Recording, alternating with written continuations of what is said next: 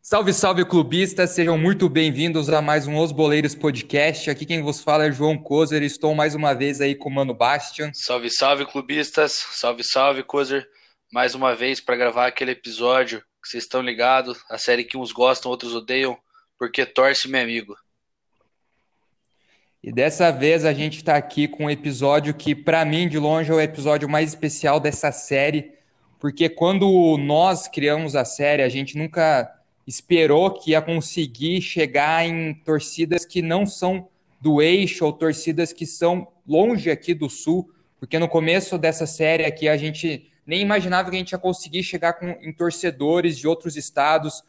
Até agora a gente já passou pelo Rio Grande do Sul, já foi até Rio de Janeiro, até São Paulo. Então, esse negócio de poder trazer a torcida é, sempre foi objetivo, e no começo a gente não tinha ideia se ia conseguir, até porque a gente não tinha muito contato, não sabia quem chamar, se chamava só amigo, mas as coisas foi, foram se acertando, o destino aí, não sei, nos ajudou, e hoje eu digo que é um episódio especial porque a gente vai estrear a região nordeste do Brasil. E dessa vez a gente está com a torcida do Bahia, o Bahia é um dos times aí mais tradicionais, se não o time mais tradicional do Brasil, não só do Nordeste, que muita gente não dá a devida atenção e a devida importância, mas é um gigante no futebol brasileiro. E para isso a gente trouxe os integrantes do Bahia Mil Grau. A gente está aí com o Saco de Pão. Como que você está, Saco de Pão? Sossegado? Fala, fala família. Estou firmeza, positivo e operante. e além do saco de pão, a gente está aí com o Biel, mais conhecido como estagiário. Como que você está, Biel? Sossegado? Fala, rapaziada, sossegado, estamos tudo bem, ficamos felizes em estar tá dando o início aí, né, a essa região do Nordeste aí. Então é isso. E rapaziada, eu acho que seria bacana a gente iniciar aqui o nosso bate-papo, vocês dando uma pequena introdução do que, que é o futebol no Nordeste porque eu percebo que, por exemplo, a gente está em dois extremos do Brasil e o Brasil é um país gigante onde existem várias culturas, então pessoas do Nordeste, no Norte, no Oeste do Brasil, no Centro-Oeste, elas veem futebol de forma diferente, elas pensam, elas expiram futebol de forma diferente. A gente pôde ver aqui durante essa série, falando com gaúchos, com cariocas, com paulistas, que todos têm uma distinção na questão do trato com o futebol. Eu sei, e não que eu saiba, né, mas me dá a impressão que aí no Nordeste vocês têm um. Vocês têm aqui, são mais, como que eu posso dizer? Vocês têm muito mais amor na questão do, do clube. Eu, por exemplo, eu vejo em clássicos na Copa lá do Nordeste eu, eu vejo assim de fora, como a gente aqui do Sul, me parece ser uma Copa, um estadual ali muito foda. existe toda tipo uma, uma beleza por trás desse campeonato que muitas das vezes a gente que aqui é do Sul, a galera ali do eixo, não dá a devida atenção, sendo que tem sim o seu brilho por trás. Então, eu queria que vocês escrevessem um pouco como que vocês veem o futebol aí na Bahia, como vocês veem no Nordeste, a questão de, da rivalidade e que vocês traçassem um parâmetro para comparar com o futebol que a gente vê, por exemplo, no eixo. Porque eu acho que a maioria das pessoas que vão escutar a gente nesse episódio são pessoas que não estão acostumadas a ver como que é o futebol aí no Nordeste. Eu queria que vocês nos contassem um pouco como que é o futebol aí. Olha, irmão, referente ao futebol aqui no Nordeste, sinceramente, se você viesse ao menos um dia aqui, seja na Bahia ou em Pernambuco, você ia dizer que é coisa de maluco. Porque, tipo assim, quando jogam Fortaleza, jogam Bahia, jogam esporte, irmão, para. A cidade para. Ainda mais quando é quesito de final de Copa do Nordeste, porque é o campeonato regi regional, sabe?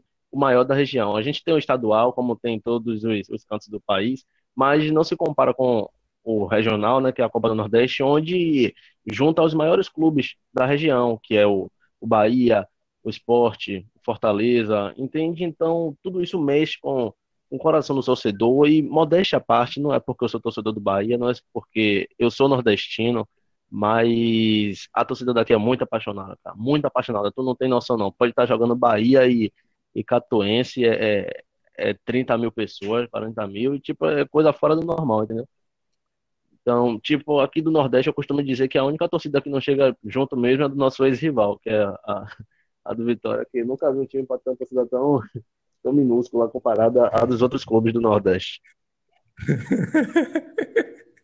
Vocês fazem muito meme do, do Vitória, né, lá na página, cara. Meu Deus do céu. Ah, demais, demais, mano. É porque, tipo assim, é, nos outros cantos do, do país, você vê um, uma rivalidade equiparada, sabe? No mesmo parâmetro. Só que aqui na Bahia é como se fosse paternidade, pô. A gente é o pai do Vitória. Você pode comparar o que for, número de títulos, tradição. Eu costumo dizer aqui que nosso rival não é nem o Vitória, é o, é o esporte, porque é de outro estado, mas é o único que chega próximo da, da gente. É verdade, velho? Porque, e é o que ele falou, né? O Nordeste tem aquele negócio, aquele calor, aquele negócio de, tipo, chegar junto, e no futebol também não é diferente, né? A gente costuma levar muito a sério aqui. Vocês podem ver até pela Copa do Nordeste, eu lembro de Bahia Esporte 2017, a festa que foi, que rodou tipo, o Brasil inteiro pela festa que a torcida do Bahia fez. Então é isso. Torcedor nordestino leva muito a sério e é uma briga de verdade. Viu? Se você olhar Fortaleza, Ceará, Bahia, Esporte, quando perde é como se a gente estivesse perdendo por vitória. É, a gente fica puto, fica com raiva, xinga todo mundo e é isso. E rapaziada, eu queria também pedir um negócio que eu tô achando muito massa, é que, por exemplo, um tempo atrás eu lembro que eu via bastante vitória, esporte no Campeonato Brasileiro, daí às vezes o Bahia subia, daí às vezes vocês brigavam lá embaixo, caíam. Mas hoje, se a gente for pegar a tabela do Campeonato Brasileiro, a gente tem quatro times do Nordeste, né? O Fortaleza, o Ceará, o Bahia e o Esporte. E o Vitória fundado lá na Série B. Mas, enfim, é, pra, o que, que vocês acham que aconteceu nessa região aí no futebol nordestino? que fez com que o futebol nordestino começasse a ficar mais prevalecido dentro da Série A. Por exemplo, hoje o Bahia ele tá, não está numa posição tão boa na tabela, mas a gente sabe que se vocês, vocês têm time para ficar na Série A, vocês têm todo um, um elenco para ficar na Série A. O Fortaleza tem time para ficar na Série A. O Ceará, o Esporte. Então, assim, são times que hoje a gente não olha e fala assim, não, esses times vão ser rebaixados. Porque hoje, mesmo se, a, se não tem uma estrutura financeira, existe uma estrutura de elenco para ser um time que vá competir e que incomoda muito o time do eixo. Eu, como palmeirense, assisto o Palmeiras, hoje a gente respeita pra caralho os times daí do Nordeste. Não é tipo, ah, vamos jogar lá contra o Bahia, vai ser goleada. Não, o Bahia pode sim dar pressão e pode até ganhar do Palmeiras. Então eu queria saber de vocês o, pra, o que, que se deve esse sucesso, essa evolução no futebol nordestino. Vocês acham que é uma questão de, de mentalidade das direções que tem aí no Nordeste, dos times, dos diretores de futebol, ou vocês acham que as coisas foram indo naturalmente? Olha, na minha concepção, acho que foi um quesito mais assim de administração, porque o Fortaleza, você viu que o Fortaleza ficou oito anos na Série C, e aí foi subindo, subindo, e por quesito de administração, graças a Deus chegou aonde está, né? O Bahia, como sempre, modéstia à parte, sempre foi, na minha concepção, o maior do Nordeste ao lado do esporte, mas teve uma má administração naqueles anos assim de 2005, que foi onde caiu para a Série B, aí veio 2006, Série C, sabe? Aí foi um momento bem, bem trágico mesmo. A gente voltou à elite do futebol em 2010, onde em 2011 a gente disputou é, a Série A depois de, de anos, né? É, empatando com o Flamengo de Ronaldinho. E, enfim, foi alegria total. Então, focando no futebol do Nordeste, acho que é por quesito de administração, sabe? Porque se fosse quesito de natural, só focasse em ah, Nordeste está lá no topo, a gente incluiria o nosso rival também. Só que é algo que não está acontecendo, porque é o quesito da má administração, onde eu tô apostando com quem quiser aqui uma, uma caixa de Brahma que o Vitória esse ano cai pra Série C, por incrível que pareça. Então, a administração do. A gestão dos clubes, né? Tá de parabéns, tanto a do Ceará quanto a do Fortaleza, a do Bahia e a do esporte, que ainda assim, mesmo sendo um grande clube, eu acho que está um pouco meio abaixo comparado aos três, aos três clubes que eu citei. Porque o esporte é de costume estar com o Bahia lá em cima, sabe? Aquela coisa, hegemonia do Nordeste. E o Fortaleza e o Ceará não. São gr grandes clubes, porém que estão se erguendo agora para mostrar o tamanho e a grandeza deles, comparado ao Bahia e ao Esporte. Rapaz, eu acredito que a mudança da mente também foi muito importante também. Administrativo também foi bom, mas a mudança da mente dos diretores, presidentes e tal, eu acho que foi a parte mais essencial. Porque antes, quando a gente do Nordeste, né, subia para a Série A e tal, a gente tinha um pensamento de que, ah, vamos brigar para cair, vamos brigar para cair e tal. Eu acho que quando você muda esse, essa concepção, essa mente, essa cabeça, eu acho que você já passa a levar mais as coisas a sério. Então, assim, trazendo jogador, tipo, não velho, mas assim, com um grande nome, um exemplo, Viseus, a gente pode Rodriguinho também, que hoje está no Bahia. Então, assim, eu acho que esse olhar mudou né, os, os diretores passou a olhar o Bahia, o Esporte, o Ceará e Fortaleza como uns times grandes também, sabe? Então eu acho que foi o principal motivo é isso, a mudança da mente, também administrativamente também, que é algo corriqueiro, mas eu acho que a mudança da mente foi o principal motivo da gente estar em uma ascensão, né? Eu acho que é algo que vai ser atemporal, mas que a gente com o tempo vai conquistando o espaço, né, que faltou, né? É só para deixar uma deixa referente ao que ele falou, que ano que vem tem o Sampaio correr na Série A.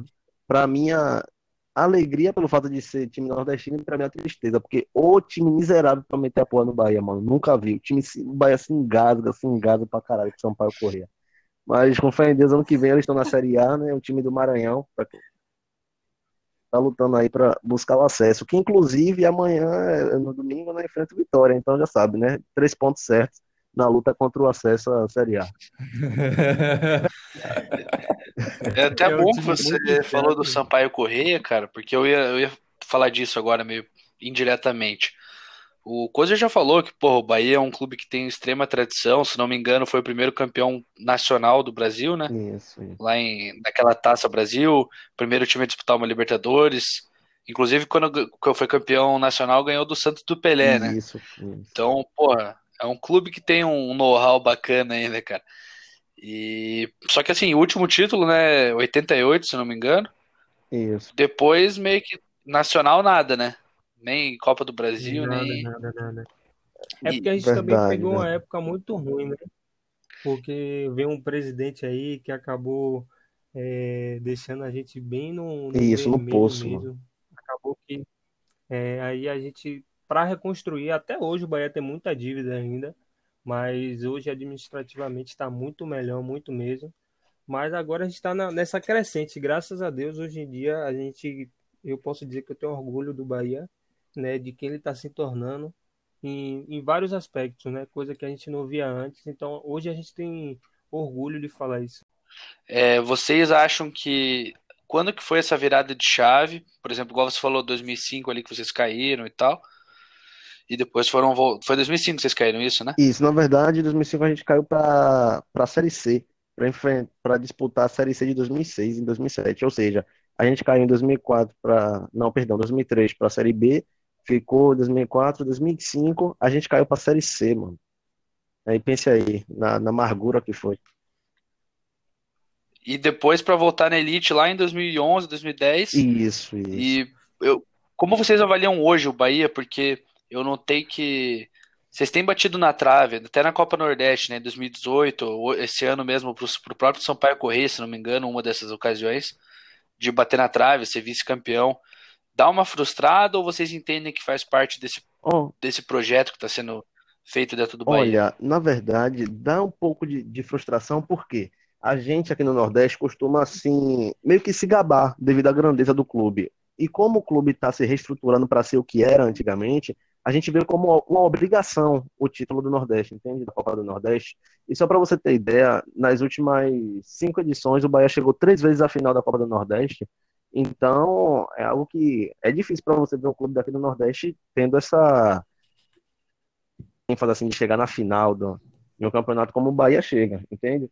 Eu posso dizer assim, em 88, porque assim, o campeonato referia-se a 88, mas a final foi disputada em fevereiro de 89. Enfim, a gente foi campeão, a gente chegou até as quartas de final, pô, com a, na Libertadores, contra o Internacional. O próprio time que a gente ganhou na final, a gente acabou sendo eliminado de 1 a 0 Inclusive, foi por quesito de roubo, né? Que tava uma chuva desgramada em Salvador. era para ter o jogo adiado, o juiz mandou rolar o jogo, a gente acabou perdendo de 1 a 0 porque já tinha tomado 1 a 0 no primeiro jogo, no segundo foi 0 a 0 devido à chuva, né, em Salvador. E todo mundo estava apostando no título da Libertadores do Bahia aquele ano, que acabou ficando com o Nacional de Medellín. O primeiro título deles, mas enfim, hoje a gente vê o Bahia com tudo para ser esse time que era em, em, em 88, 89, e infelizmente teve a decaída devido a uma gestão do nosso presidente aí anterior. É que não é nada legal nem lembrar disso, mas a administração está indo de acordo com, com o que precisa, né, para o clube se reerguer. Porque, por exemplo, queria usar um exemplo do Atlético Paranaense, mano.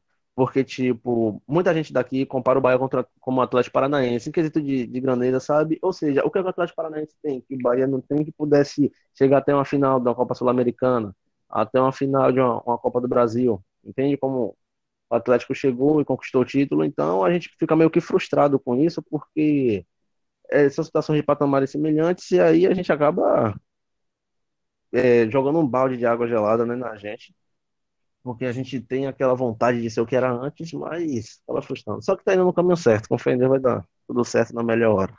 É, e eu até concordo com tudo que ele falou, né?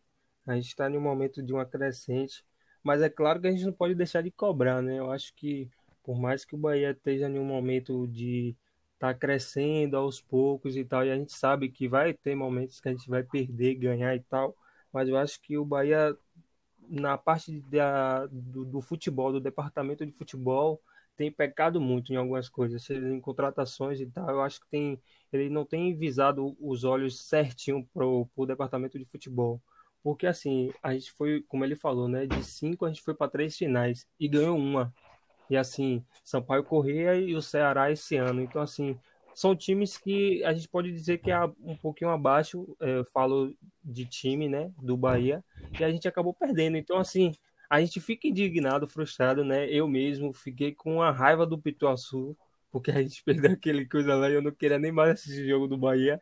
Fiquei muito puto, porque, assim, a forma que a gente perdeu é, é o que eu falo, né? Não é pela não é, pe... Peraí, não é porque perdeu, mas pela forma que perdeu, né? Sem jogar, sem disputar de fato. Porque praticamente foi dois jogos de treino do Ceará. O Ceará fez gol nos dois jogos e ganhou, beleza, entendeu? Não foi uma final competitiva. Eu acho que o Bahia estava faltando isso, é ser mais competitivo nisso e mudar a mente também disso aí dentro do departamento de futebol. Véio. Um negócio que eu achei interessante que vocês falaram um pouco antes ali foi essa questão, né, de como os dirigentes, como os jogadores veem o Bahia. E, por exemplo, que nem você falou, Viseu, Rodriguinho. Rodriguinho já foi campeão brasileiro, jogando muito no Corinthians, que é um time do eixo, um, uma das maiores torcidas. E com certeza, assim, a gente não sabe, vocês podem falar melhor depois, mas eu devo imaginar que ele devia ter tido muito mais propostas do que apenas propostas do Bahia, né? Para jogar em outros times. Mas ele preferiu ir para o Bahia e não sei, vocês podem dizer, né, se está jogando bem ou não, mas pelo que eu vi, uma época ele estava indo bem sim. Só que a questão é que, cara, é muito bacana ver isso, que hoje tem jogador que abre mão para ir jogar no, no Bahia. Não abrir mão, mas assim, ele reconhece que ele não está se rebaixando na carreira. Os caras, eles meio que estão respeitando o Bahia e a grandeza do clube. Porque tem muito esse negócio que no Brasil de, por exemplo, é claro, tem o dinheiro que conta muito, né? Com certeza o dinheiro aqui no Brasil, o salário, o quanto o time pode pagar para o jogador por temporada conta muito. Mas o cara normalmente ele pensa assim: não, eu quero jogar ali no Brasil, eu quero jogar nos times paulistas ou cariocas. Aí o cara ele não vai querer ir, por exemplo, para um Atlético Paranaense aqui no Paraná, para um Curitiba, para um time ali do Nordeste. Às vezes não quer nem ir ali para um time do, do, de Minas. Então a gente percebe que hoje o jogador de futebol brasileiro ele começou a olhar o, os times do Nordeste de outra forma. Eu entendo desse jeito porque, por exemplo, o Rodriguinho, para mim, é um, um, um, dos maiores exemplos. O Rodriguinho é um jogador bom, cara. Eu, eu, mesmo ele tendo jogado lá no Corinthians, sempre deitava contra o Palmeiras, me dá uma raiva desse cara, mas eu admito, ele era um jogador excepcional. E quando ele foi para o Bahia, eu olhei aquilo e falei, ô louco, cara, o Bahia contratou o Rodriguinho. Eu acho que foi um espanto para a maioria das pessoas que acompanhavam o futebol, porque ninguém esperava que o Rodriguinho, pelo jogador que é, fosse para o Bahia. Mas isso não é que seja uma coisa errada, mas é que o Bahia talvez ele esteja resgatando um respeito que ele tenha deixado de ter por causa dos anos que vocês falaram, que foi o ano que caiu para C, para B, e esse respeito, agora que vocês estão aí competindo na Sul-Americana, eu acho que isso vai aumentando, entendeu? Eu acho que o projeto da, do Bahia é um projeto muito bom. Não sei em questões de, do, do momento interno ali do grupo, seria bacana vocês falarem depois um pouco também como que está a questão da diretoria, se vocês estão curtindo. Mas, para quem vê de fora, eu vejo que é um projeto que tem muito, muito para melhorar. O Bastin aí, que ele é do Atlético Paranaense, ele sempre fala um negócio aqui no podcast que é interessante, né? Que um clube ele nunca vai ser vencedor do dia para a noite. Existe um projeto a ser feito dentro de um clube. E esse projeto, às vezes, ele pode durar 5, 10 anos. Mas se o clube focar naquele projeto, os frutos eles vão chegar para o clube. E eu vejo que o Bahia, se ele seguir nessa pegada, ele pode sim chegar e ser um time ali do Nordeste que vai ser, já é o maior para mim aqui, já é o maior. Eu não entendo muito do futebol nordestino, então os amigos aí do Vitória, do esporte, me desculpem, mas questão representatividade, para nós que somos de fora desse, dessa bolha do futebol nordestino, nós vemos o Bahia como o time mais representativo, o mais tradicional. E eu acho que o Bahia vai fazer uma coisa muito legal dentro do Nordeste, que é a questão de que a partir do momento que o Bahia se tornar foda, e como está se tornando, os outros times do Nordeste vão olhar para o Bahia e vão falar: não, o Bahia ele conseguiu se tornar foda, a gente também quer ser foda. Vai fazer com que o futebol nordestino se alavanque, porque a partir do momento que um time do Nordeste ali começa a se destacar, eu acho que com certeza os outros times em volta, as direções dos outros times em volta, vão querer é, ir junto, entendeu? Não vão querer ficar para trás, porque como vocês disseram, né? Aí existe muito aquele negócio de quem que é o maior do Nordeste, etc. Então eu acho que o Bahia ele tem um tem um trabalho. O Bahia tem uma missão hoje no futebol nordestino. Isso, isso, com certeza, mano. Inclusive, a gente está ganhando muito respeito não só dos adversários, como dos próprios jogadores que estão resolvendo jogar aqui agora. É o exemplo do Rodriguinho, como você falou, que assim foi uma surpresa até para nós torcedores sabe? Pô, Rodriguinho, jogador de seleção, aquela coisa. Tem o quesito do Elias também, se bem que Elias tá parecendo um javali gordo pra caralho, mas tá ajudando da forma que pode. Tem o, o Rossi que tava comendo a bola no Vasco, mas assim, o Vasco é, é filho do Bahia, então óbvio que Rossi veio pro, pro lado que ganha, né? Todo ano tomando 3 a 0 é foda. E assim, é. teve até uma situação bem interessante que foi a do Thiago Galhardo artilheiro atual, se não me engano, né, do, do Brasileirão, tá no Inter, que estava praticamente tudo certo para ele vir para o Bahia, só que ele falou sério, olha, é, eu só fui para o Internacional porque a, o motivo de disputar uma Libertadores pesou, pesou bastante na minha carreira, mas se fosse por quesito de, de opção por jogar, jogar mesmo, eu escolheria o Bahia pelo quesito do salário ser superior, ele afirmou isso, que a, a proposta do Bahia foi superior à do Inter, é, sabe? Quesito de estrutura, tudo isso. Porém, ele está disputando a Libertadores, né? Coisa que o Bahia não está atualmente. Então, independente da situação, dá para perceber que o respeito que o Bahia impõe aqui no Nordeste é muito grande.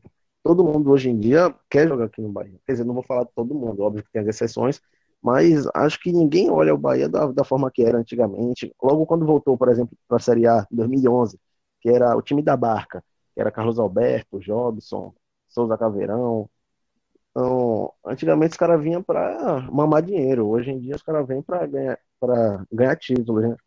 E buscar a progressão da, do clube. Porque, tipo assim, a gente tá com um projeto aqui do caralho para, sabe, quesito de Libertadores. Infelizmente, o ano não começou como a gente gostaria. Começando pela Copa do Brasil, que eu não sei se vocês sabem, irmão, a gente perdeu por River de Piauí, velho. Primeira fase do, da Copa do Brasil aos 40 e pouco do segundo tempo, a gente tomou 1x0 do River do Piauí, eliminado. Primeira fase da Copa do Brasil. Foi para matar o Piauí de raiva, pô. E aí vem o quesito do, da Copa do Nordeste, que a gente perdeu pro Ceará, a situação atual do, do brasileiro. Ou seja, o time tem uma, um marketing do caramba. Isso aí não vou, não vou negar. Quesito de administração, a, a intenção de voltar a ser o clube de, de 1988, sabe? Só que o que frustra a gente é as mais atuações em campo, porque a gente vê que a diretoria está fazendo o papel, porém a torcida quer ver bola na rede, quer ver título, sabe? Isso que frustra um pouco, mas a gente está no caminho certo e na melhor hora vai chegar.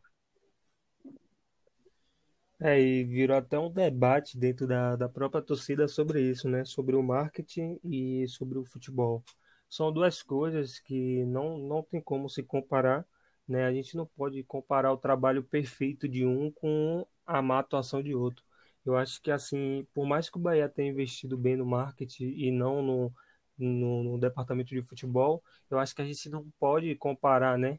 Ter essa comparação e você falou uma parada interessante dos jogadores que estão vindo para cá e estão com outros olhos.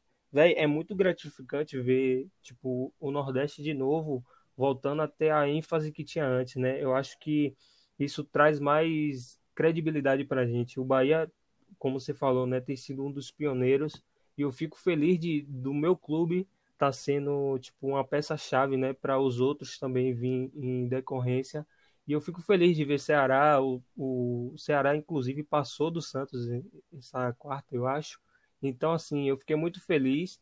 E é isso, eu acho que o Nordeste está tá conquistando seu espaço, né? A gente está quebrando um pouco do, do preconceito que existia antes, né? Que a gente veio aprendendo esse preconceito, mas assim, a gente está tomando o nosso lugar, a gente não vai tomar o lugar de ninguém, a gente só está recuperando o que é nosso, e é isso, velho. Eu acho que o Nordeste está no caminho certo. E ao decorrer do tempo, os times vão, vão mudando a mente, como eu falei, né?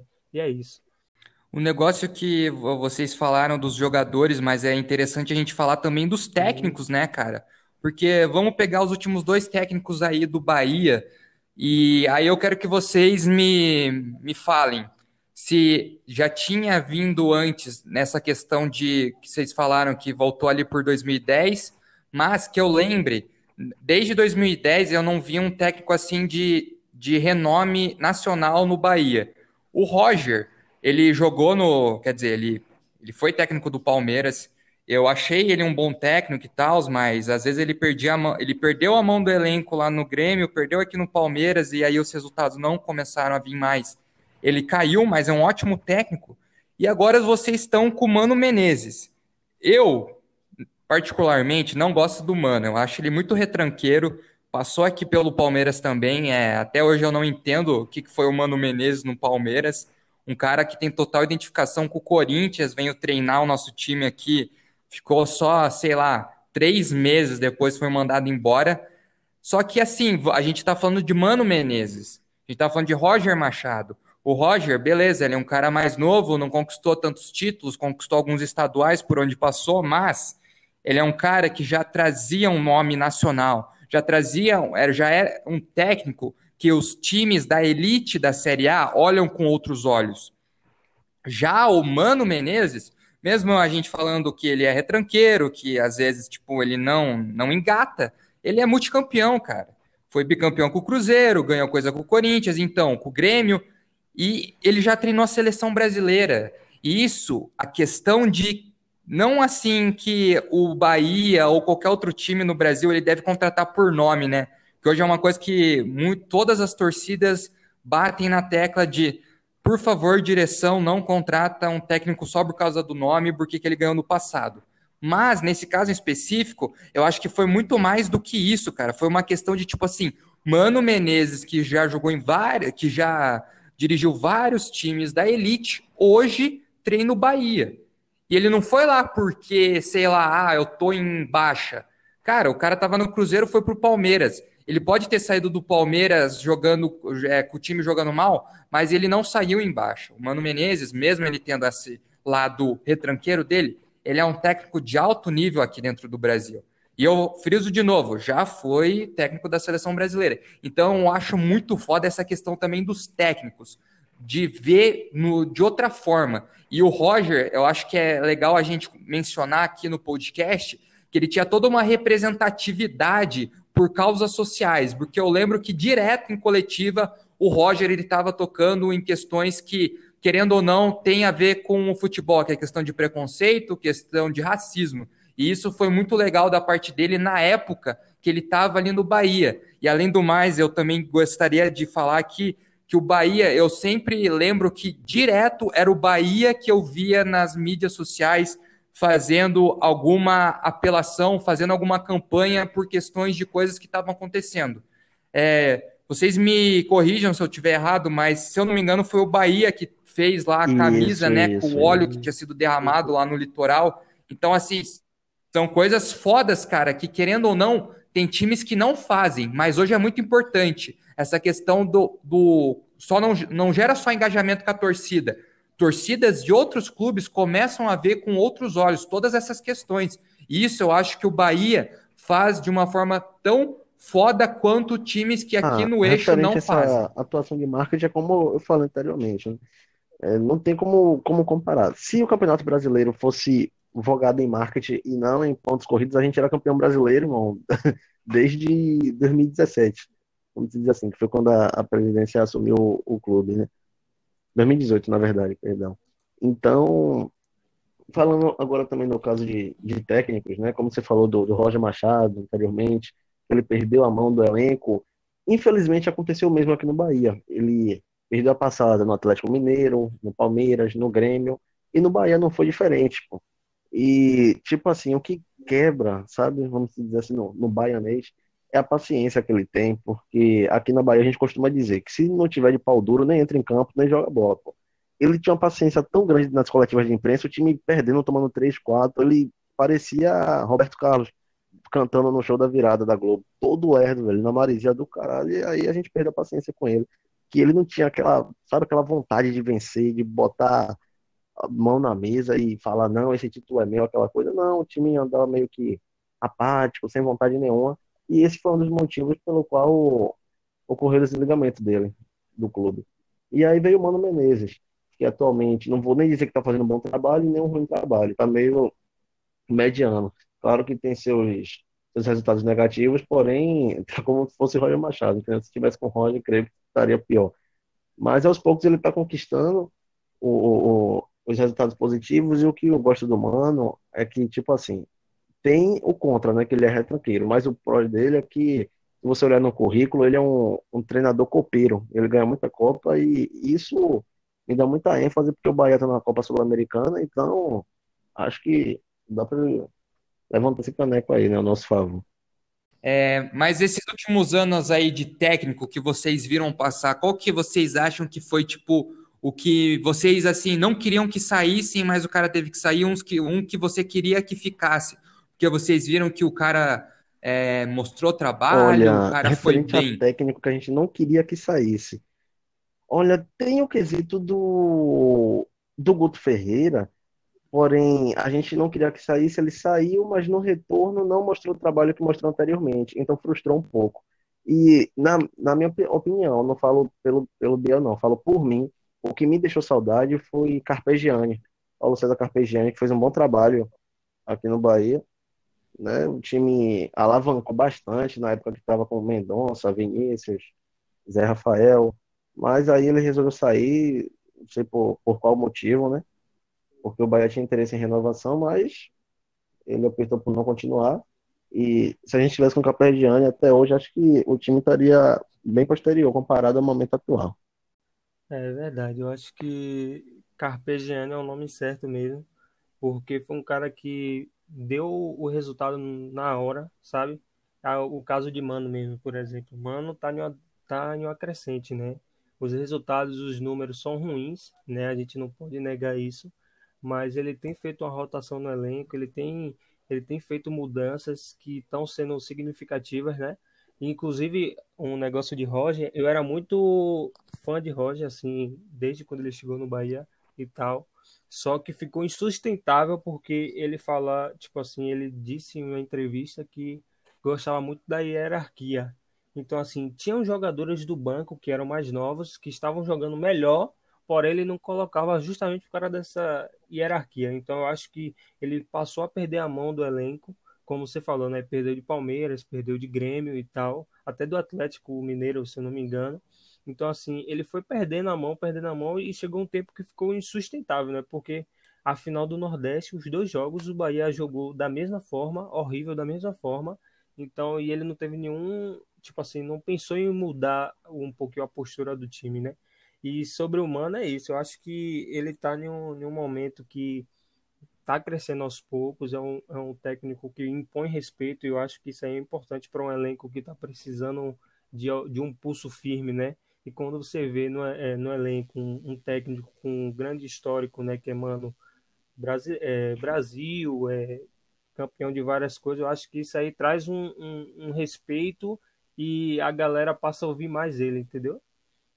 Piazara, dentro, dentro desse, dessa coisa de treinador e de projeto e tal, acho que o, o Cozer um pouco antes citou o que eu acredito com relação ao projeto, de que é um, é um negócio a muito longo prazo, é 5, 10, às vezes até mais anos, né? Como vocês já falaram antes, que talvez vocês vejam, porra, se o Atlético Paranaense conseguiu os títulos que conseguiu e está conseguindo essa devida expressão hoje, por que, que o Bahia não, não, não retoma né, os seus tempos áureos? E eu concordo com vocês e digo até mais, eu acho que o Bahia tem até mais projeção que o Atlético. Meu ponto de vista para vocês é o seguinte, eu, eu indago, eu pergunto vocês, vocês acham que o fato de, de não estar tá no eixo, porque, por exemplo, nossa captação de renda ela é única e exclusivamente de programa de sócio torcedor ali e a miséria que as televisões pagam para os clubes que não são do eixo Rio-São Paulo. Então, os clubes estão buscando subterfúgios, que é ali assinar com a Turner, fazer a própria transmissão, é, tentando fazer com que aconteça a lei do mandante. E o Bahia é um próprio clube que comprou essa briga lá atrás, mas é muito, a gente sabe que é muito difícil comprar briga com direito, direito transmissivo, que seja. Vocês acham que para o Bahia virar essa chave, assim, de começar a captar dinheiro mesmo e tal, beleza, o marketing está fazendo um trabalho legal, mas vocês acham que isso tem como mudar, tendo em vista que vocês não estão nesse eixo? E se tem como mudar, como vocês, quais você acha que são os caminhos para que o Bahia possa vir voltar a conquistar títulos e tipo, deixar de bater na trave e tal? Olha, esse quesito de estar tá fora do eixo, eu acho que voga. Voga sim, porque eu posso usar até como exemplo jogos passados em, em campeonatos até brasileiros, em Copa Sul-Americana, que foi o caso do, do jogo contra o Atlético Paranaense, e teve aquela situação da, do VAR, onde não recorreu ao, ao árbitro de vida, enfim, diversas outras, outras situações. Então, para nós, torcedores do Bahia, a gente põe em mente que, poxa, se está ocorrendo esse quesito de fato grotescas de arbitragem, é por motivo de região, pelo fato de que a gente é do Nordeste, não sei se é por esse fato, mas a impressão que dá é essa. Entende? Então, tudo isso dificulta no quesito de título, entende? Nos resultados em campo. E o nosso presidente, inclusive, já entrou com diversas e diversas ações, tanto contra a Comebol quanto contra a CBF. Mas sabe como é, né? Como é o Brasil. Devido a essa situação que está, que o Fluminense até hoje está na Série A e não pagou a Série B.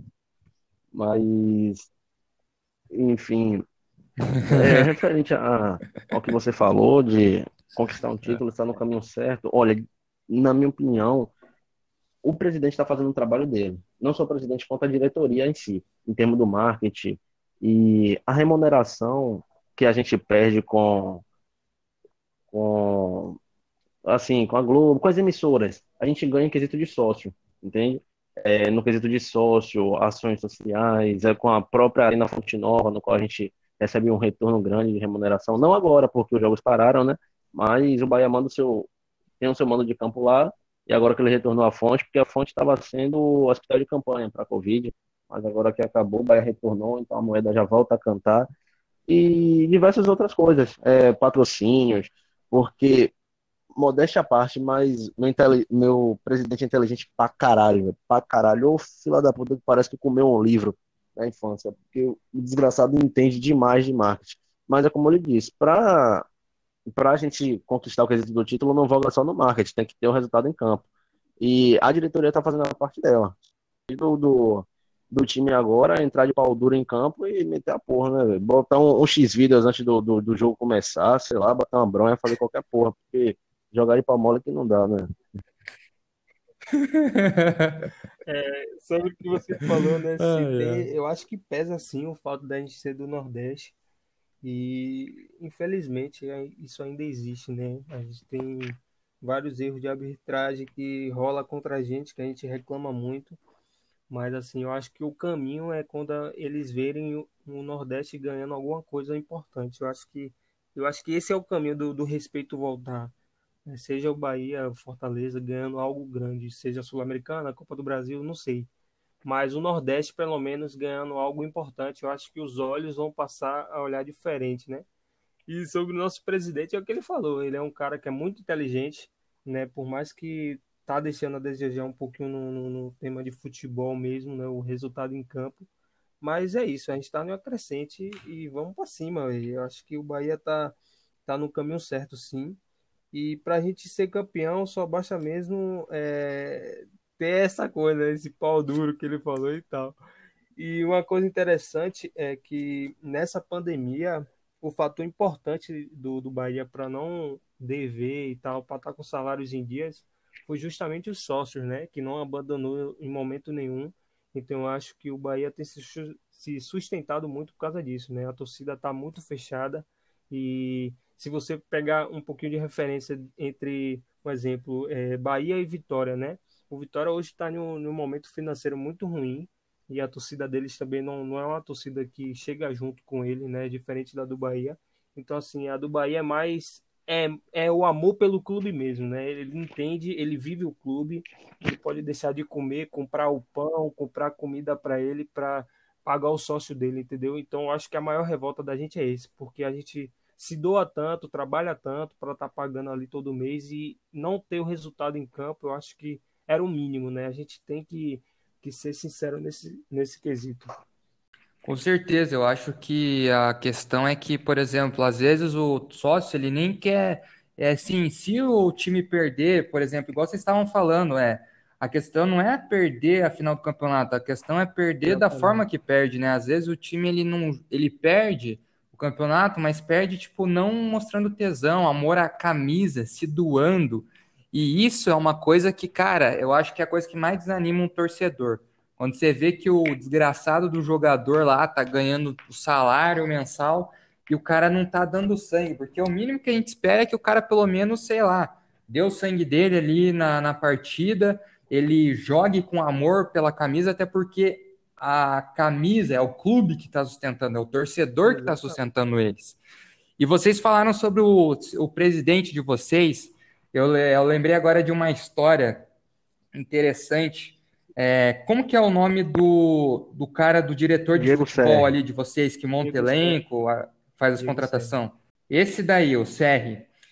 No começo do ano, vocês vão lembrar dessa história aí. O Palmeiras ele tinha demitido o Alexandre Isso, Matos e a gente estava atrás de um diretor novo, né? E a gente foi atrás desse Diego Serri.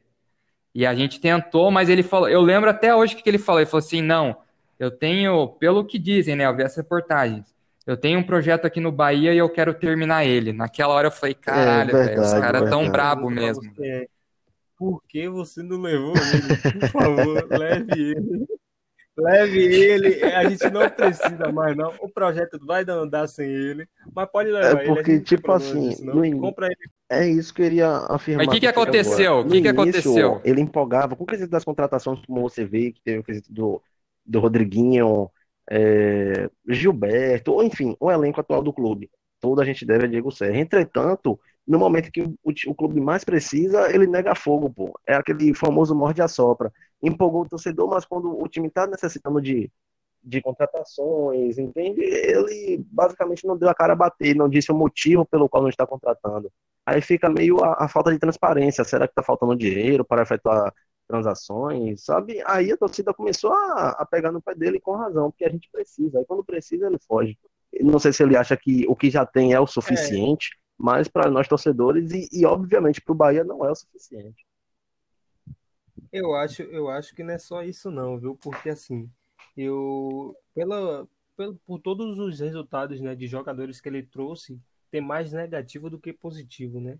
Ele traz uns jogadores muito nada a ver mesmo. Acima, acima assim, do, da idade, vamos dizer assim. Porque eu tava vendo até.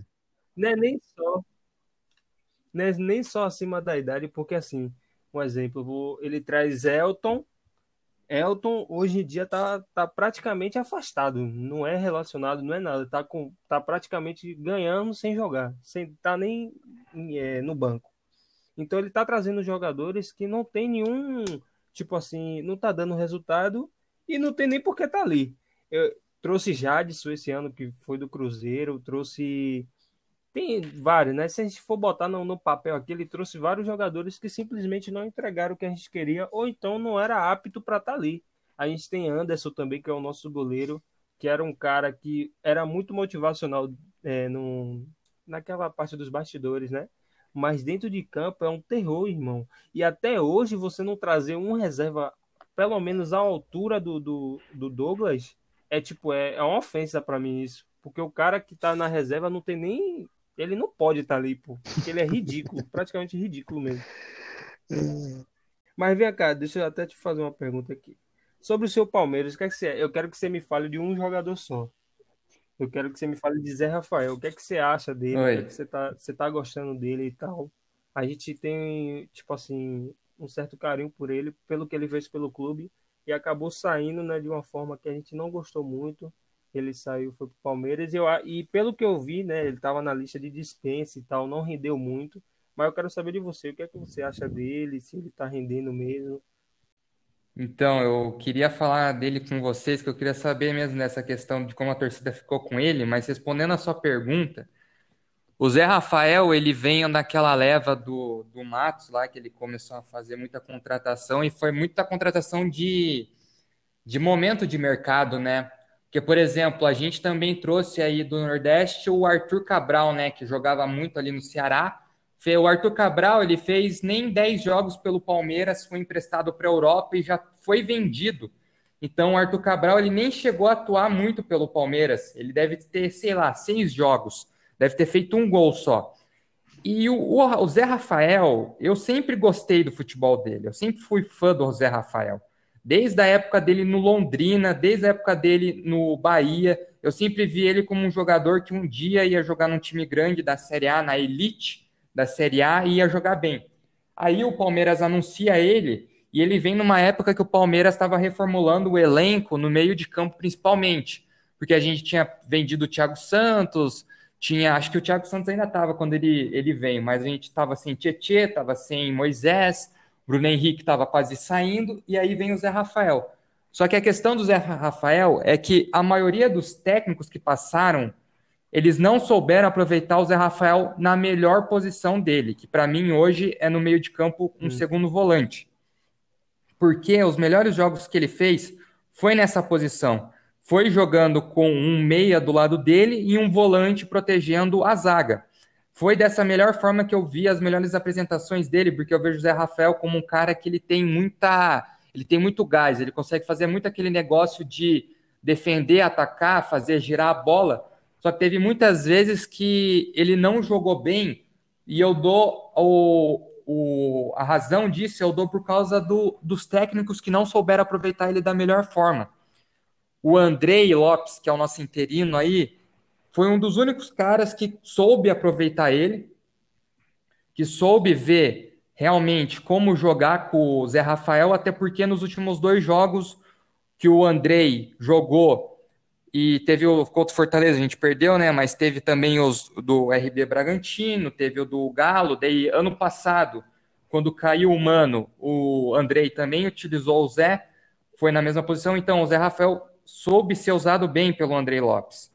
E ele jogou muito, cara. Ele é muito bom. Eu acho ele, tipo, ele é, fe... ele é feroz, cara. Ele é um cara assim que corre, marca, vai, volta, tem um bom passe. Eu vejo ele como um bom jogador, cara.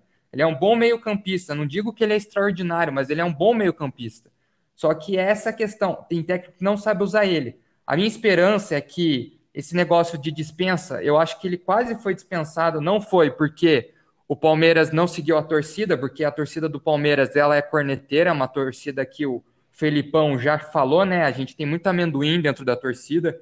O cara joga dois jogos, já querem que o cara vá pra puta que pariu, vá embora. Tem uns caras que merecem ir embora, mas o Zé Rafael não foi o caso. Ele não merecia, tipo, tudo que a galera falou de, tipo, não, o Zé Rafael tem que ser mandado embora agora, nunca mais quero ver.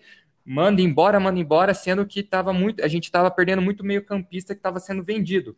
E graças a Deus o Zé ficou, a torcida viu que ele é um bom jogador, só tem que ser utilizado da forma certa, que talvez ele não estivesse na sua melhor fase, E a minha esperança é que o Andrei mostre para o Abel, que é o novo técnico, né, o Abel Ferreira, o português, mostre a melhor forma do Zé Rafael jogando, que é essa que eu falei que, na minha opinião, é a melhor forma que ele joga, que está sendo, né, que é ele jogando o lado de um meia e com um volante. Mas assim, cara, eu espero que ele fique mais no Palmeiras. Hoje o Palmeiras não tem um jogador que, que se o Zé Rafael sair, o Palmeiras consiga colocar. E não tem no banco também, sabe? Sendo que o. O. Porra, é, a gente também não vai conseguir achar no, no mercado, né? Pra você ter ideia, no, quando a gente jogava, acho que foi com, com o Luxemburgo ainda, nosso meio de campo era Zé Rafael, Gabriel Menino, e Patrick de Paula. Mas muitas vezes o Zé Rafael fazia um primeiro volante, daí eu já não gostava dele de primeiro volante. Eu acho que ele não rendia bem, não, velho. Eu curto ele É, segundo aqui mesmo volante. ele jogava na ponta esquerda e ele foi se, se, se- Sim, eu lembro ele se destacou né, cara? Eu lembro. desarme dele, né? No Cartola, quem botava ele, ele ganhava muito, porque desarmando ele era muito bom. E se eu não me engano, e me corrija se eu estiver errado, foi Luxemburgo que botou ele de volante, não foi? Foi o Lucha. Mas é que ele já tinha sido, ele já foi testado por muito, por muito técnico na- nas beiradas. Mas é que, é que daí tem a questão, né? Tem o meia esquerdo e o meia direito e tem os pontas. O, como hoje, eu acho que há muito tempo o futebol mudou. Hoje a gente vê que assim, o cara que ele é ponta, às vezes ele tem que voltar até antes Sim. do meio de campo para ajudar a marcação, né? Só que eu lembro que também o time do Felipão, ele não chegava a ser titular, não. Porque no time do Felipão era Bruno Henrique e, e acho que Felipe Melo no meio de campo e tinha mais alguém que eu tô esquecendo, acho que era Gustavo Scarpa. Era Gustavo Scarpa, Felipe Melo e Bruno Henrique. E aí, nesse time, às vezes o, o Felipão colocava ele dos lados. E assim, dos lados ele não rendia, cara. Aí ele voltou a render, a encontrar o melhor futebol dele agora de segundo volante. Exatamente por causa do desarmes, cara. Eu, eu acho ele muito bom, porque ele consegue, ele consegue roubar a bola no meio de campo, ele já consegue soltar o jogo para puxar um é contra-ataque, muito por exemplo. mesmo. Ele é- tá ligado? gostou muito dele por causa disso, pela força de vontade dele também. E um ponto importante é que Lu- Luxemburgo, para mim, é um dos técnicos muito inteligentes, por mais que ele não tenha dado certo no, no Palmeiras, mas assim, ele pegou Felipe Melo, jogou na zaga, né, e botou, eu acho que foi Zé Rafael mesmo como volante. É um técnico que, por mais que falem que ele tá ultrapassado, eu ainda acredito que, tipo assim, por mais que não deu certo, né, também, é um técnico muito inteligente. E o caso do Palmeiras, aí, eu mesmo, eu acho o Palmeiras um dos melhores times, se não o melhor. Por mais que tenha o Flamengo aí e tal, mas eu acho que assim, o problema do Palmeiras sempre foi para mim técnico. Eu acho que ainda não o, o time era bom, tinha nome, tinha bons jogadores, mas assim, o técnico, eu acho que deixou a faltar, entendeu? Eu acho que não, é- não trouxe um técnico ainda que chegasse e fizesse, não, a gente vai dar liga mesmo. Com certeza, cara, com certeza. Mas e a treta do, do, do Zé Rafael aí com a torcida? Se ele voltasse para Bahia, pro Bahia, vocês iam, ele ia chegar com os braços sendo estendidos Ah, não, ou vocês não. Ele iam ia ele chegar ia chegar de boa, a gente ia botar até tapete vermelho pra esse filho da puta, porque a- apesar do que, do que rolou, o carinho por ele aqui é, é imenso, mano. Tipo, a torcida abraça ele e, inclusive, a gente lembra muito da, da época dele aqui em 2018, irmão. O time do Bahia era embrasado demais, velho. Era Zé Rafael, Vinícius, o Vina, que tá bagaçando agora no Ceará, que até hoje eu tenho uma raiva desgraçada do presidente porque mandou ele partir. Então, o Vina, o Zé Rafael, Edgar Júnior. Era... A Lione corria por fora, porque era banco, quando entrava assim dava um gás.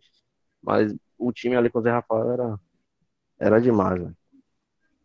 Nossa, o Alione, você falou cara. uma parada interessante, que aí eu boto no ponto de Serri. Vinícius era um dos jogadores que passou por uma fase ruim na época do Bahia, mas tipo, tinha um papel importante. Ele pegou, não renovou com o Vinícius, dispensou o Vinícius. E até hoje chegou o Rodriguinho agora, né, que a gente pode dizer que pode não estar no mesmo patamar, mas tipo de posição. Mas desde 2000, Vinícius saiu 2018. que ano? Você sabe dizer? 2018 para 2020, ele só viu contratar um jogador da mesma posição que o Vinícius em 2020. Ou seja, a gente ficou um ano aí, um ano ou dois anos, praticamente sem um jogador de referência, um jogador que soubesse dar o passe e tal, coisa que o Vinícius está fazendo hoje no Ceará e está se destacando. Se eu não me engano, ele tem 15 gols em tantos jogos e tal. Então, Vinícius pô, mandou o Vinícius embora e não trouxe ninguém. Eu acho que é mais um motivo para eu criticar CR, não gosto dele. Se o Palmeiras quiser, tamo junto, paga até o Uber para ele ir. A passagem, se você quiser, a gente faz uma vaquinha aqui, ó. Eu posto a vaquinha, a gente faz e ele e leva ele para ir. Pode pegar. É verdade. Agora, tipo, referente a, a Vinícius ainda, se vocês tiverem noção da, ai, da ai. merda pelo qual ele mandou Vinícius embora, é porque, tipo assim, o contrato tava acabando. E o Vinícius é um tipo de jogador que ele sempre se identificou com o Bahia, pô. É, desde quando ele tá aqui, a rivalidade com, com o Vitória, você sabe que aqui é imensa. E a confusão no Barradão que teve do joelho Creu, então tudo aquilo chamou o Vinícius pra gente. E naquele momento a gente falava, pô, Vinícius já é torcedor do Bahia, aquela coisa.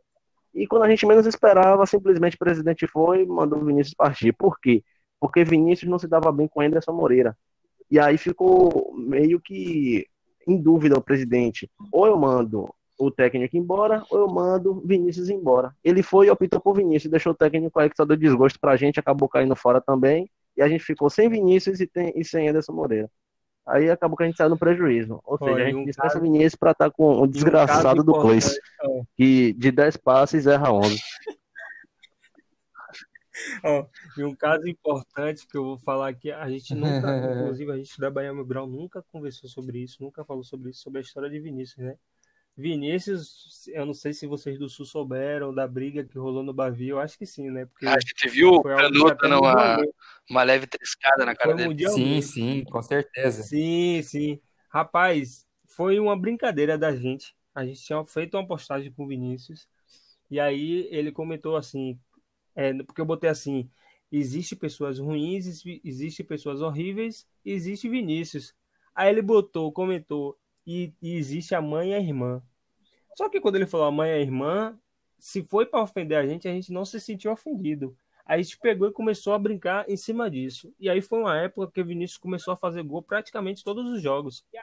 E aí, no meio da semana, que no domingo tinha um Bavi, né? E aí Vinícius pegou e comentou na, é, na, na, postagem da gente. É, no, é, domingo é no Barra Lixo com as mães e as irmãs. E nisso gerou todo um burburinho, né? Os jogadores do Vitória usou isso como é, palestra, né? Para motivacionar e não sei o que, não sei o que.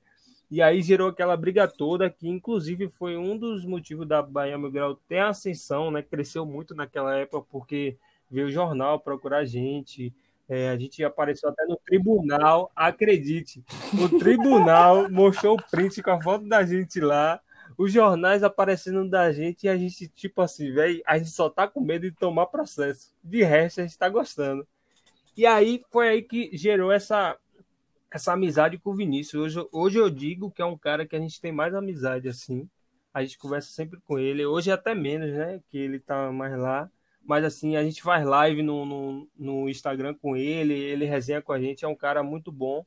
Por mais que tenha saído do Bahia, o carinho da gente por ele, não só pelo que ele fez pra gente, mas pela pessoa que ele é, né? De juntar meio, porque foi uma época que a gente conseguiu se aproximar muito dos jogadores através dele. Então foi esse o, o, o grande legado de Vinícius aqui, né? Cara, e é, é legal, desculpa até te cortar a coisa, mas o Vinícius é um Nossa, cara super sangue foda, bom, né? cara. Eu tive a oportunidade de conhecer ele em Curitiba, jogando Atlético. E, mas conheci ele na noitada, né? Como não, né?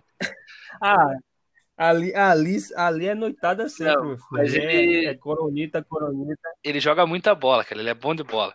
O problema do cara é, tipo, que Sim. realmente, né? O negócio falou, aqui, por onde ele passou, ele arrumou confusão com o treinador, com o dirigente, o próprio Paulo Carneiro, que hoje é o presidente do Vitória. Ele era dirigente de futebol aqui no Atlético Paranaense. E. logo o Paulo Carneiro. E o Paulo Carneiro chamou o cara pra porrada esses dias aí, cara. Foi, foi, foi. Paulo Carneiro é um desequilibrado, Ele é então muito Você imagina, né? Petralha, Mas... Paulo Carneiro e Vinícius. Tudo não sobe. Mas, ó, eu vou ensinar uma coisa a vocês. Vou ensinar uma coisa a vocês. Aqui na Bahia, em Salvador, a gente chama ele de outro nome. E eu peço que vocês comecem a chamar ele assim, beleza? Oh, o nome dele é Paulo Ovelha, entendeu? Todas as vezes que você se referir a ele é Paulo Ovelha. É assim que ele é chamado aqui.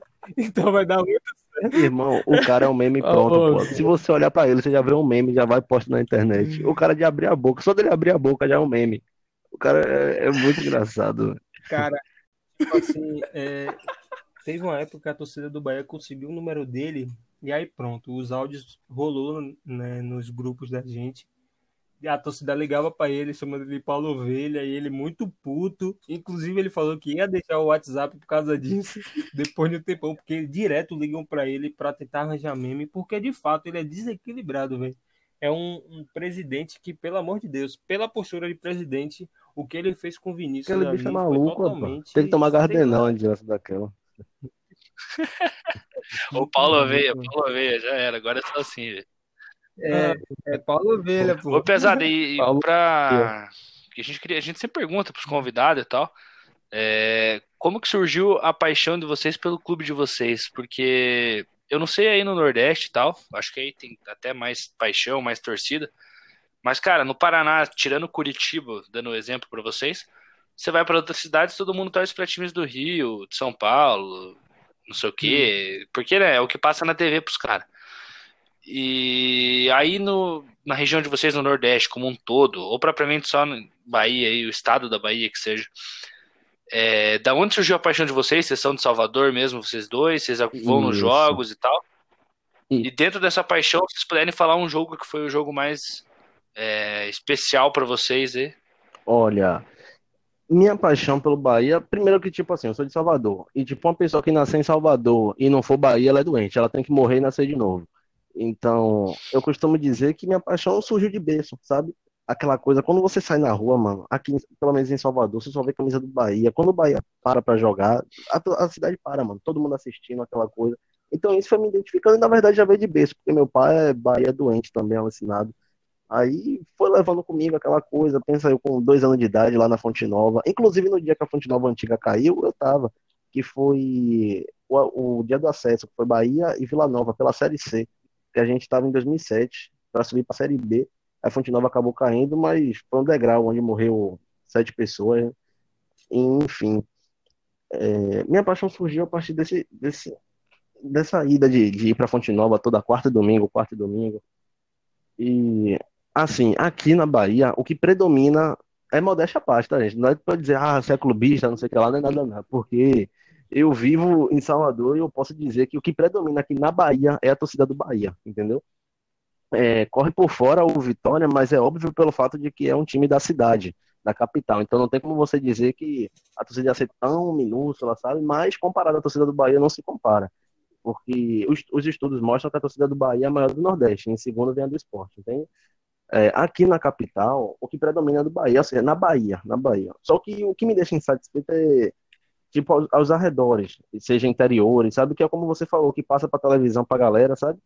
É, eu fui até ali em Aracaju, que é próximo aqui a, a Salvador. Aracaju já é outro estado, fica em Sergipe, e o que predomina lá é, por exemplo, a torcida do Flamengo. A torcida do Flamengo lá é muito grande, se bem que é a maior do Brasil, né? Mas aqui mesmo na Bahia, o que predomina é do Bahia. Corre por fora do Vitória é do, do, do Flamengo vamos dizer assim, tem os gatos pingados assim de Vasco, é São Paulo, Palmeiras, aquela coisa que é como você falou, que passa para a TV para os caras, né? Mas em termos de, de, grandeza de torcida, aqui é do Bahia. É, que na minha opinião, o jogo mais marcante do Bahia foi Bahia Fast, Bahia Fast Clube. Foi na época que a gente estava com o pé na merda, que eu achei que o Bahia ia acabar foi um jogo da Série C de 2007, que eu tenho certeza que se aquela bola não entrasse, irmão, o Bahia tinha acabado. Era um, um jogo em que o Bahia precisava de resultados para continuar vivo e, e conseguir série, acesso à Série B. E aí os resultados lá estavam favorecendo, e o Bahia precisava ganhar só de um gol. E o Bahia não estava fazendo esse gol, não estava, tentava de todas as formas, não ia. Quando chegou aos 50 minutos do segundo tempo, irmão, 50 minutos, Charles meteu aquele gol e isso é doido, mano dá, dá até de chorar, só de falar. Então aquele gol foi o mais marcante para mim, que foi a onde ressurgiu o Bahia, vamos dizer assim. E o Bahia foi, conseguiu ir para a Série B, da Série B foi para A, enfim, o, gol mais importante. Depois vocês pesquisam até no, no YouTube, Bahia 1, é, Fast 0, em 2007.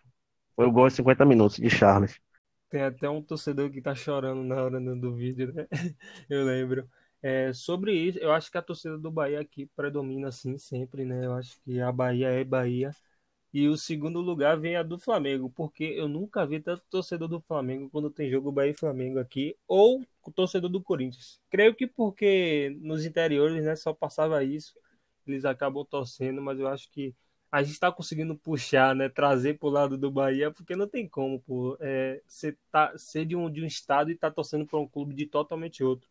E sobre o que ele falou do jogo marcante, eu vou, ele falou de um tempo muito longo, eu vou falar de praticamente recentemente, em 2011, eu acho que Bahia e São Paulo, eu acho que foi um jogo muito marcante, porque a virada que o Bahia fez, Jorge Santana fez uma mágica, de fato, fez uma mágica naquele jogo e conseguiu virar o jogo e a minha paixão também vem desde berço, velho. Eu e ele, inclusive, a gente foi muito para estádio juntos desde pequeno. Então, assim, a gente já vem com a paixão muito pequena. Meu pai é Bahia, meus tios são Bahias. Então, assim, eu já ia desde pequeno, todos os dias, todos os jogos, desde a Série C a gente ia. Então, assim, criou esse laço, né? Criou esse amor. E é isso, veio de berço. Eu acho que eu já nasci com o DNA do Bahia e é isso, velho. E rapaziada, antes da gente ir para os melhores e para a escalação dos piores, eu acho que seria interessante a gente falar de um ícone da torcida de vocês que e de forma de homenagem, né, que foi o Jotinha, que infelizmente ele veio falecendo aí é, essa última semana por conta do foi do coronavírus, né, se eu não me engano. Eu queria saber, assim, se vocês querem prestar uma homenagem para ele e também contar um pouco quem era o Jotinha para a torcida do Bahia porque eu tenho certeza que muita gente não sabe ou não conhece ele, e que seria interessante, em forma de homenagem e de, por tudo que ele foi, pela pessoa, pelo carisma que ele passava, né? E, é, eu queria que vocês falassem um pouco ah, Jotinha, quem ele era para a torcida do Bahia. segundo jogador, porque ele anima a torcida quanto os jogadores, né, no vestiário. Tem diversos vídeos dele é, animando a galera, sabe? Todo mundo feliz. E ele, com o jeito dele, o carisma, gente, ele acabava cativando a torcida do Bahia de uma forma, e inclusive, devido à paixão que ele tinha pelo clube, é, o Bahia começou a, a, chamar ele. Ele era um, um, vamos dizer assim, um funcionário do, do clube, porque as ações de marketing, tudo era com ele, em termos da, de, de vidas de sócio, enfim, tudo. Tudo o Bahia chamou para ele fazer parte. E aí ele tava colado com a gente. Foi algo que pegou de surpresa, porque o cara era muito engraçado. Em termos de vida, tudo, tudo, tudo. Sabe um cara que ele odiava com todas as forças? Hernani. Hernani do Bahia. Irmão, o cara não aguentava ver Hernani de titular. Ele começava a se tremer de raiva. Enfim, é um cara que deixou seu legado aqui, né? Na, na terra, não só na terra, como na, em Salvador, na torcida do Bahia, que a gente gostava muito dele. E com certeza vai deixar seu legado no céu também. É, Jotinha, eu não tenho nem muito o que falar dele assim, né? Era um cara que trouxe um humor inteligente, né? Ele não precisava xingar, falar coisas é, que não, tipo assim, né? Coisas vulgares para fazer o humor dele, né? Tinha muita baianidade nele. Era um cara super simples, humilde. E quando o Bahia trouxe ele para cá para fazer as publicidades e tal, eu fiquei muito feliz porque era um cara que, querendo ou não, veio de baixo e a gente tem que é, levantar essas pessoas, né? E, tipo assim, eu acredito muito que na vida a gente tem um legado e Jotinha com certeza deixou dele, né? Toda a alegria, todos os bordões, né? Um cara que na época a gente fez até um. O Bahia entrou em contato com a gente para a gente fazer uma brincadeira do da cerveja que ia diminuir e botou para a gente fazer uma publicidade junto com ele que era ele chamando o, o presidente de Harry Potter, porque a gente só chama ele assim, né? De Harry Potter, Harry Uhum, eu vi a página. Tipo assim, era um cara bom. que pegou todos nós de surpresa. Eu fiquei muito triste, parecendo que até foi um familiar meu, porque era um cara que a gente via a humildade, a sinceridade, né? A, sim, a simplicidade dele, né? No, no que ele fazia. Então, assim, a gente fica triste, a gente deseja até é, que, a, que Deus conforte toda a família, né? Porque, assim, é um momento muito difícil e nenhuma palavra vai conseguir suprir, mas eu que ele descanse em paz, né? Eu acho que ele fez, como ele falou, né? O seu legado já foi, foi concluído e é isso, velho. Tamo junto, Jotinha. É, tomara que nesse momento de luta a família dele principalmente, né, e todo mundo, toda a torcida do Bahia aí possa ter o coração confortado, porque realmente ser pego de surpresa é foda, cara. E ele era um cara muito, mas muito carismático. Até eu, Eu assisti, acompanhava ele lá no, no Instagram e o cara era muito Inclusive, fera, velho. ó, Mas enfim, rapaziada, só para pode falar. o que você falou, o Bahia lançou há poucos momentos uma camisa com dele, de Jotinha, que os valores da camisa eh, vão ser destinados totalmente à família dele, né? Então, mais uma ação que o Bahia tá fazendo muito boa aí. E a gente tem que parabenizar, querendo ou não, o clube, né? Que vai Foda. ajudar a família dele, que nesse momento deve estar precisando muito. Muito foda mesmo, cara. Por isso que eu falei lá no começo do, do episódio, o Bahia tem que aprender. Muito time tem que aprender com o Bahia, cara. Os caras, tipo, abraçam demais, demais a torcida. Mas enfim, rapaziada, pra gente finalizar aqui o nosso episódio, vamos pro momento que todos esperam, né? Que é a escalação dos melhores que vocês já viram e depois os piores. É, vocês vão ter que entrar num consenso Pronto. para escalar esse time e a gente pede que seja num 4-3-3 e também eleja um técnico. Olha, eu vou Pode mandar bala, assim. começa pelo Aí, goleiro. Biel, eu vou, vou falar os piores, tá ligado? O que você discordar, você vai e, e me corrige. E aí você fala os melhores, o que discordar, eu vou e corrijo, tá? tipo Pra gente entrar no consenso. Pronto, eu vou Pronto, começar pelos tá bom, piores. boa, tá boa. É, no gol, deixa eu ver quem eu vou botar. Acho que eu vou botar Paulo Mussi. Né? Paulo Mussi era uma desgraça. Foi na época de 2006, na época das trevas. Na verdade, aquele time todo do Bahia da Série C era horrível.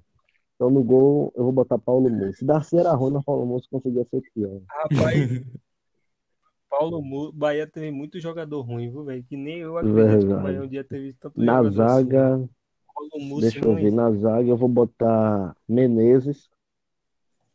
De- Deixa eu ver o outro, caralho, mano. Deixa eu ver, Evaldo. Evaldo e Menezes era a zaga. A zaga desgraçada. Eu concordo, eu concordo também. São dois jogadores Pronto. ridículos. Essa Na lateral esquerda, bota quem, mano? Eu ia botar Magal, mas tem Moisés que tá no Inter agora, bate testa. Bota quem?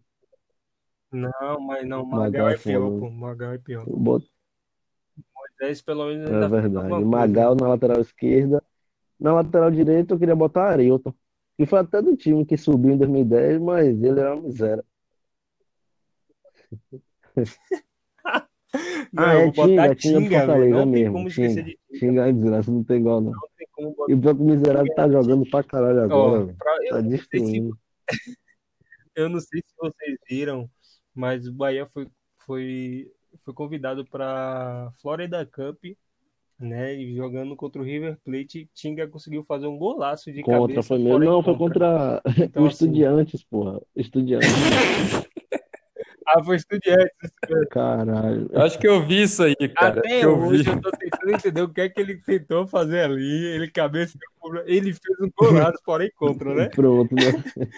Então, ele merece estar Ai, nesse, ai. nesse Pronto, na top parte aí, né? defensiva a gente já, já acabou. Vamos agora para volante. Volante, vamos deixar a zoeira de lado, vai ter que botar feijão, porque não tem outro. Vou botar. Oi? Feijão é rei, pô. Só não sabia É, é jogar, verdade. mas é rei. Vou botar feijão de volante. Feijão. Deixa eu ver, botar dois volantes. Ou só botar dois, né? Feijão.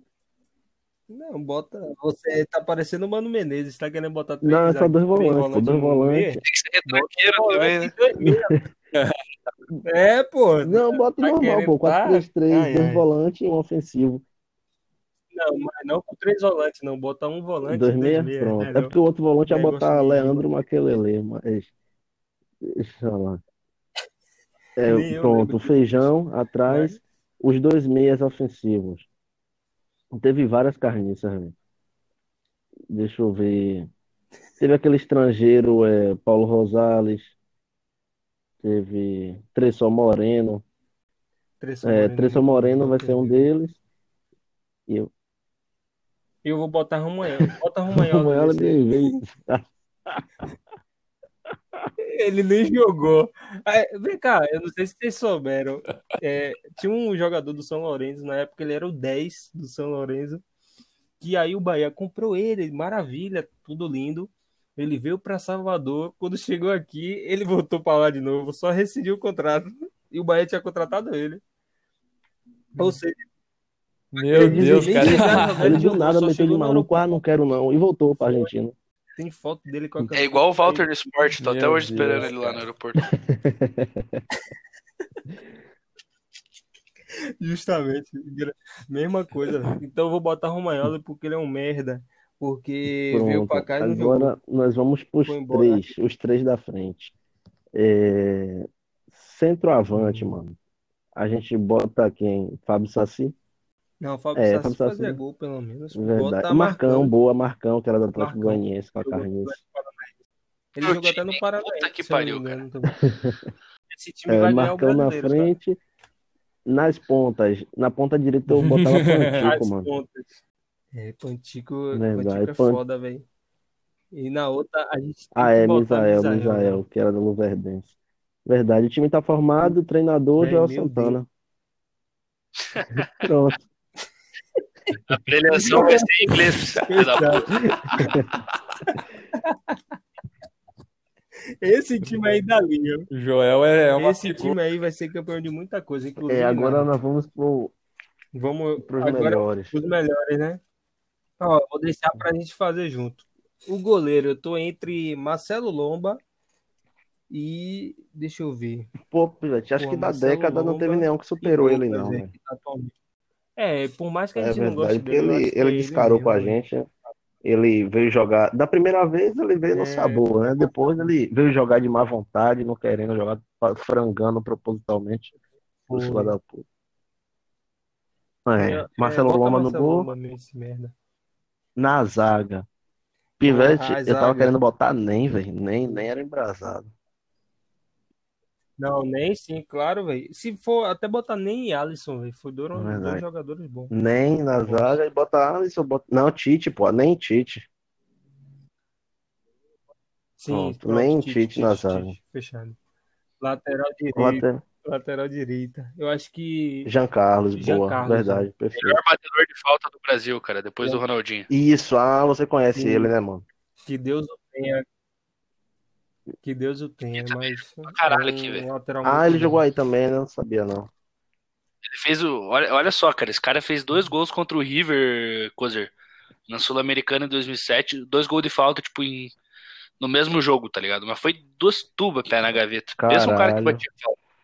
Na falta, Ele na é. falta ele era muito E barulho. na lateral esquerda é Avni, Lateral esquerda, sem dúvida. Lateral é, esquerda, sem dúvida, Avni é um.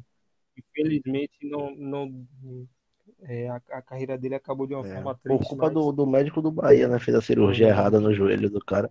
E ele, por consideração, não Foi, botou o Bahia é, na acabou. justiça, porque ele é torcedor mesmo do Bahia. Porque se ele fosse outro, já tinha fundado o Sim. clube já. chegou até o tempo que a gente queria fazer uma campanha para ele voltar, mas não Pronto, agora nós vamos né? pro volante. Volante tava Volante. querendo botar o atual, mano, o Gregory. É, eu acho que Gregor, pela regularidade, eu acho que ele é o Demais, demais. principal. Ali pega legal. Pitbull, Ó, e cachorro ó, louco. deixa eu falar aqui um negócio pra você que é, do, do Palmeiras. Não venha pegar o cara, não, velho. Deixa o cara aqui. Vocês não precisam dele, não. é, ele. O, o Luxemburgo queria. O Dois Luxemburgo pitbull queria. no mesmo, É mesmo verdade. time não dá certo. Vai ter briga. Então deixa ele aqui. Deixa a Felipe Melo Ou aí, manda tá de Felipe. Melo, né? Não, tô de boa. Fica... Não, não, não. boa. Isso. Eu ia botar. É. Ah, sim, vá, fala. Moraes. Moraes, Moraes, né? boa. Moraes, eu acho que em 2010 ele fez uma boa uma boa série B Verdade. e ajudou muito o Bahia também. Falta o outro. Bota Vinícius ou não? outro. Mano, não sei, velho. eu acho que pra ser melhor, acho que Vinícius não foi um dos melhores. Teve, teve também ele. na época Sim. das trevas, teve Danilo Rios que jogava pra caralho também. Sim, eu acho que é Danilo Rios, mano. Se É, com pronto. No meio, Moraes e. Pelo menos que a No gente meio, viu Moraes e Danilo Rios. e Danilo Rios. É, centroavante, Sim. mano, eu só Vamos tenho lá, um em mente, que é. Nonato. Sem dúvida. Gil- Ah, é verdade, Não, Gilberto. Gilberto. Mas é, é, é verdade, é verdade. Nonato, a gente, eu sou fã de Nonato, era um cara que verdade. Mas assim, eu acho que o Gilberto tá sendo um essencial. É claro que Nonato. Ah, não, é muito difícil. Pesado, Edgar Júnior, pelo amor de Não, Deus. bota Nonato. Maior artilheiro da Arena Não, é Edgar Júnior.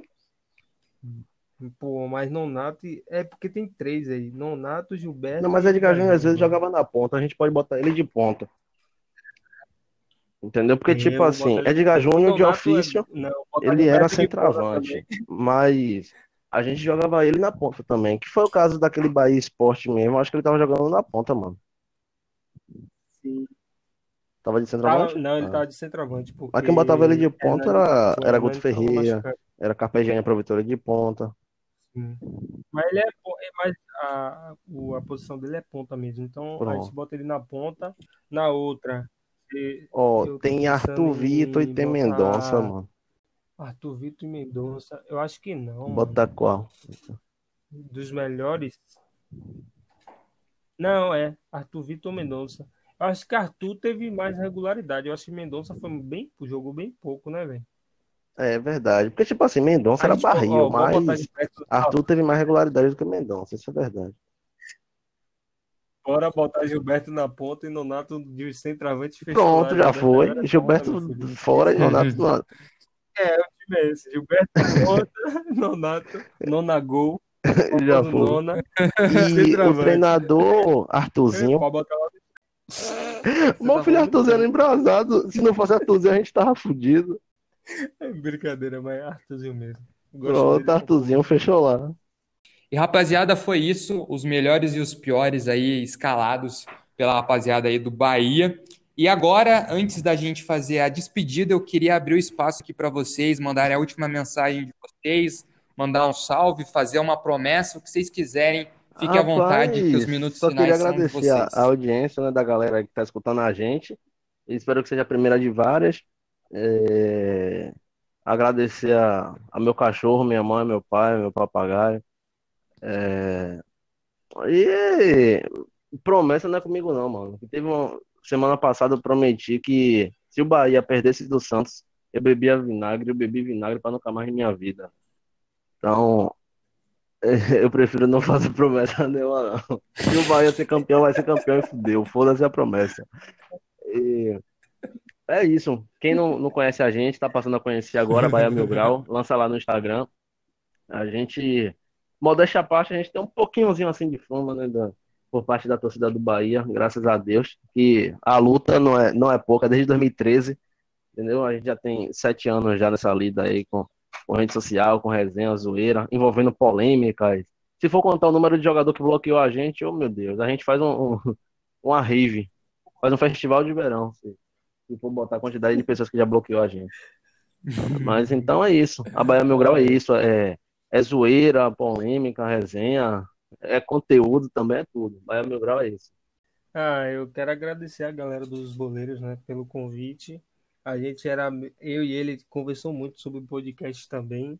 Pode ter certeza, se o nosso projeto rolar, vocês estão convidados também. A gente espera voltar aqui também, né, mais vezes. É, foi um papo legal, uma galera boa. E é isso, a Bahia Mil Grau é isso, como ele falou. E outra, é mais polêmica do que tudo. A gente leva uma brincadeira, mas é mais polêmica, porque a gente tem o saco de pão aí, né? Que tá causando uma polêmica dentro da torcida. Mas assim, a Bahia Mil Grau tá lá no Instagram, se você quiser seguir. E é isso, galera. Segue também os caras do, dos boleiros, são um, um pessoal que tá numa crescente muito boa e eu creio que vai só pra cima, né? Se depender da gente, mais vezes a gente volta aqui. É isso aí, rapaziada. Valeu mesmo por você ter, vocês terem aceitado o convite, ter dado essa moral, disponibilizado o tempo de vocês. Estamos gravando aí num sábado, então, pô, valeu mesmo de coração.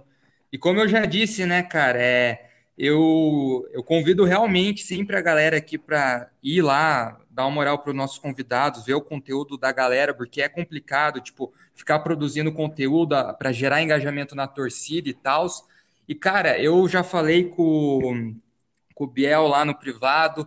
Vou falar aqui de novo, de longe dos mil graus que eu pude acompanhar, das páginas de torcedor que eu pude acompanhar, o do Bahia é o, é o melhor, cara. Para mim, hoje é o melhor, não vejo outro, porque, cara, o conteúdo é diferenciado, não é só aquela coisa de postar um meme, vocês sempre estão trazendo montagens, tem o saco de pão aí que faz aquela coisa mais engraçada, polêmica. Então, cara, vale muito a pena dar uma moral lá pra rapaziada, porque é muito bom, cara. Como eu já disse no começo aí, eu sou palmeirense, acompanho os caras porque, cara, é garantia de dar risada e das coisas engraçadas e dos áudios que vocês colocam lá. é bom demais, então acompanha a rapaziada lá. Isso, arroba isso. Bahia Mil Grau, né? Bahia é Mil Grau com ou é dois A no final. Na verdade, Com não é um A só. grau. No- Na hora do grau, é Graal.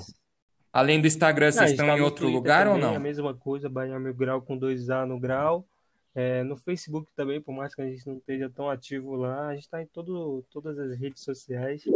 E é isso, a gente agradece também pela, pela, pelas mensagens, né? A gente fica muito feliz em ver que a gente está atingindo um público maior do que o da nossa região mesmo, né? Do nosso clube e tal. A gente fica muito feliz de estar podendo trazer conteúdo assim. E assim, a- a história do saco de pão, que é até exclusivo daqui, tá? A gente fez sentado aqui, aqui na minha casa e tal. A gente conversou e numa brincadeira a gente falou, bota o saco de pão. E aí, tipo, um olhou pro outro, aí ninguém gostou da ideia, mas falou, vamos fazer, né? Se der certo, deu. Se não der, aí vai. E aí foi nessa, a gente conseguiu hoje, graças a Deus, deu muito certo. Por mais que tem muita gente que ainda fica na coisa da gente tirar o saco de pão, mas o personagem tá aí.